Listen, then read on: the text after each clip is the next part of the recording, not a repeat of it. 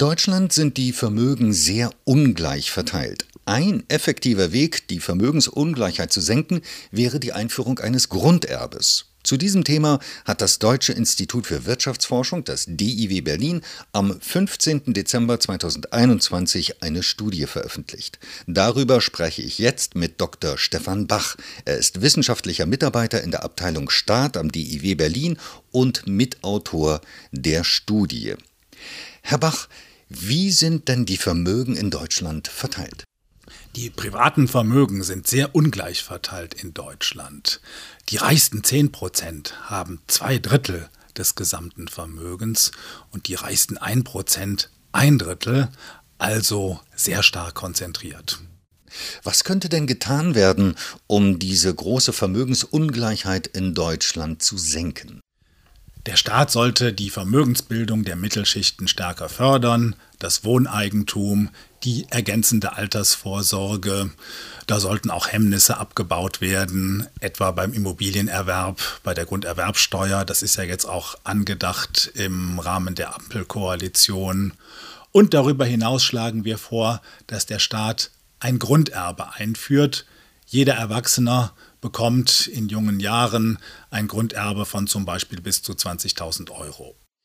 Sie haben es ja schon angesprochen, aber wie genau kann man sich denn diese Idee eines Grunderbes vorstellen? Das heißt, wer profitiert davon und was würde ein solches Grunderbe den Staat kosten? Die große Ungleichheit bei den Vermögen setzt sich über Erbschaften und Schenkungen fort.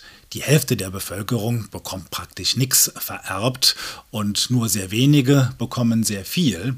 Und vor dem Hintergrund bedeutet ein Grunderbe, dass alle jungen Menschen beim Eintritt in das Erwachsenenleben ein Grunderbe vom Staat ausgezahlt bekommen, zum Beispiel in Größenordnungen von bis zu 20.000 Euro. Das wäre durchaus zu finanzieren.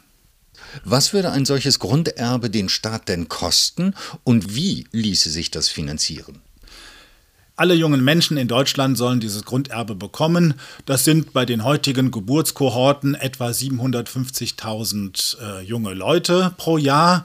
Und wenn jeder von denen, sagen wir mal, 20.000 Euro bekommt, dann würde das den Staat im Jahr 15 Milliarden Euro kosten. Und wie ließe sich das finanzieren? Das Grunderbe würde man naheliegenderweise über Steuererhöhungen bei hohen Vermögen finanzieren, damit es dann von denjenigen, die ohnehin viel haben, äh, finanziert wird und damit zwischen den Generationen Vermögen umverteilt werden. Also bislang gab es ja in Deutschland erhebliche Widerstände gegen die Besteuerung von Vermögen. Für wie realistisch halten Sie eine derartige Umfinanzierung oder Gegenfinanzierung? Vermögensteuern sind natürlich schwer zu erheben und lösen hohen politischen Widerstand aus. Die Erbschaftssteuer, die ja eigentlich dann die präferierte Steuer wäre, ist relativ unpopulär, obwohl die meisten davon ja gar nicht betroffen sind. Eine Vermögensteuer hat zwar eine höhere Zustimmung in der Öffentlichkeit, löst aber leicht wirtschaftliche Probleme aus. Das muss man dabei natürlich berücksichtigen. Aber dann die Verwendung des Aufkommens für ein Grunderbe würde diese Vermögensbesteuerung äh, sicherlich populärer machen und den Steuerwiderstand äh, stärker überwinden können als eine Verwendung für andere Zwecke. Wie stark würde denn die Vermögensungleichheit in Deutschland sinken, wenn man ein solches Grunderbe einführen würde?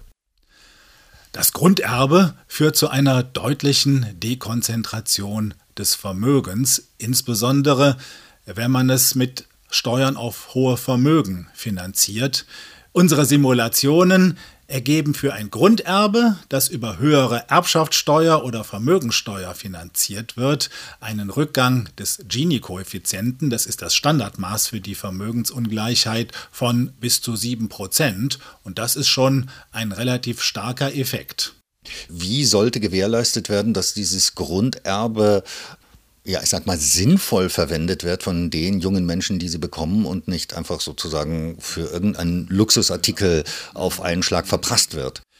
Man wird dieses Grunderbe den jungen Menschen natürlich nicht bar auszahlen, sondern man wird es binden an sinnvolle Vermögenspläne, also etwa insbesondere die Finanzierung von Wohneigentum, Ausbildungsförderung, der Schritt in die Selbstständigkeit, beziehungsweise weitergehende Finanzpläne. Und erst mit höherem Alter wird man es dann sukzessive zur freien Verwendung der Menschen freigeben.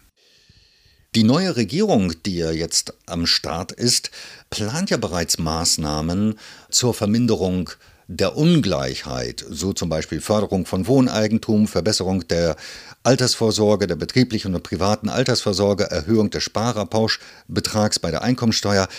Warum braucht es da noch ein Grunderbe? Wo liegen da die Vorteile? Die Maßnahmen gehen natürlich in die richtige Richtung, nur sie beziehen sich ja vor allem auf Schwellenhaushalte, auf Leute, die sich Wohneigentum leisten können, die betriebliche oder private Altersvorsorge betreiben. Das bringt aber dann für die große Ungleichheit in der Vermögensverteilung relativ wenig und wenn überhaupt auch nur langfristig. Ein Grunderbe, das jeder junge Mensch bekommt, würde da wesentlich schneller und effektiver etwas für die Vermögensverteilung in Deutschland tun. Herr Bach, ich danke Ihnen für das Gespräch. Ich danke Ihnen, Herr Wittenberg.